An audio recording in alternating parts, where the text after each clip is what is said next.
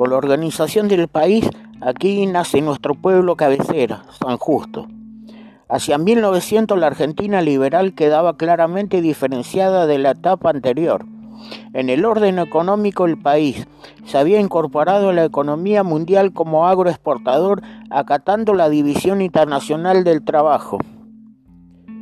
Mientras tanto, la sociedad fue adquiriendo una intratificación moderna y a partir del surgimiento de la clase media que puso término a la tradicional sociedad dual, comenzaron a llegar los primeros grupos de inmigrantes europeos para trabajar el campo, pero en su mayoría se quedaron en las ciudades o en sus alrededores.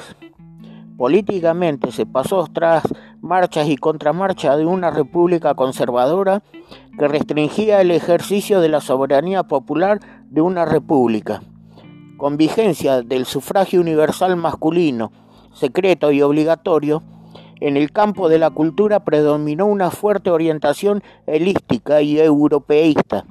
El modelo de país forjado durante medio siglo sucumbió en la crisis de 1930 dejando profundas huellas se abrió después de un periodo intermedio entre la Argentina liberal y la neoliberal de 1930 a 1976, en el que se produjeron una serie de transformaciones cuyo conocimiento resulta indispensable para la comprensión de la realidad actual.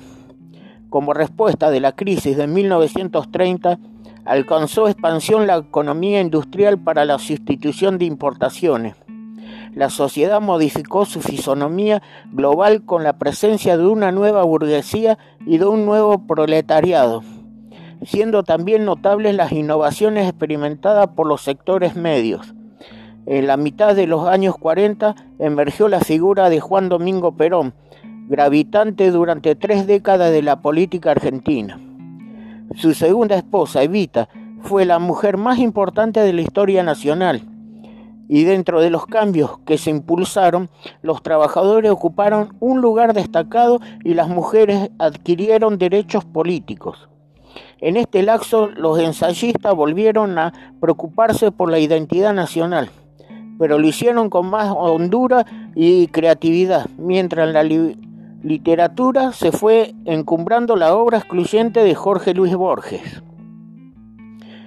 Con la caída del peronismo en 1955 se sucede un largo periodo de democracia simulada, ya que el partido mayoritario fue proscrito y esto llevó a amplios sectores a resistir de muchas maneras hasta que se logró, tras años de violencia, el regreso del líder exiliado. Pero el país había cambiado y nuevamente las oscuras fuerzas de la antipatria actuaron para no permitir el afianzamiento de la democracia. Y esto, sumado a la desaparición física de Perón, nos llevó a una nueva y sangrienta dictadura militar, con la complejidad cívico-económica necesaria para su afianzamiento. La implantación de las políticas económicas del neoliberalismo a partir de la instalación del proceso militar en 1976 fue diseñando otro modelo de país, donde por más de siete años la muerte se adueñó de la sociedad, bajo la excusa del orden y de la defensa de los valores occidentales y cristianos, llegándose hasta una guerra cuya duración trascendió para los directamente implicados en ella. Mucho más allá del mismo conflicto ante la derrota bélica, se logra salir hacia un débil democracia que llegó a ser integral, participativa y solidaria. Encerró muchos resabios de la dictadura anterior que debieron ser removidos y fueron lentamente, pero también implican un gran costo social.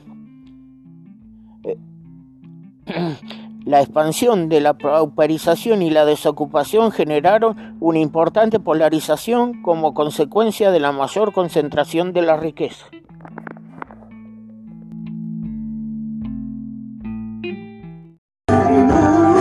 Hallelujah.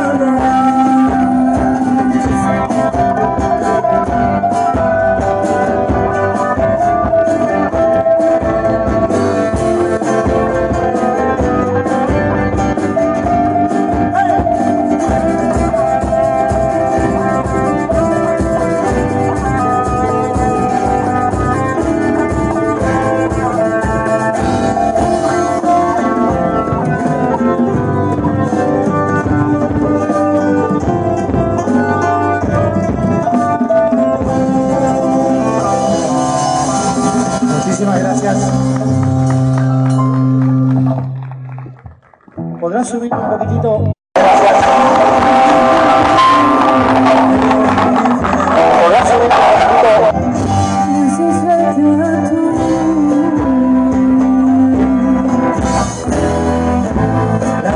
pasa y pasa siempre tan igual. Vamos a soñar.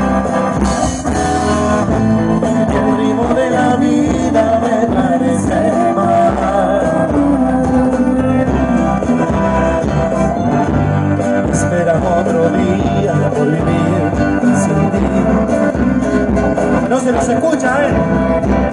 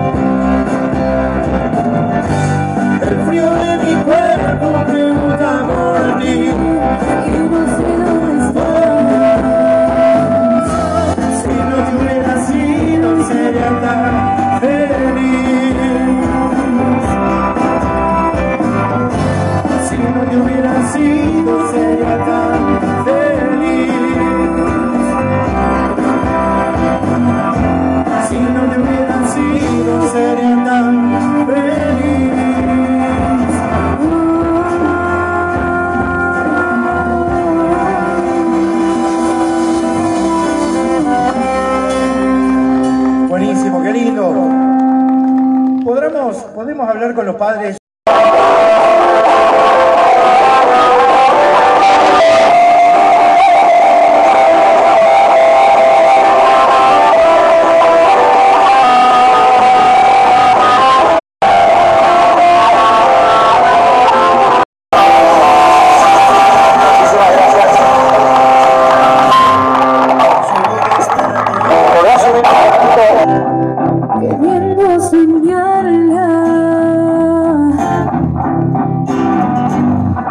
在宫殿外。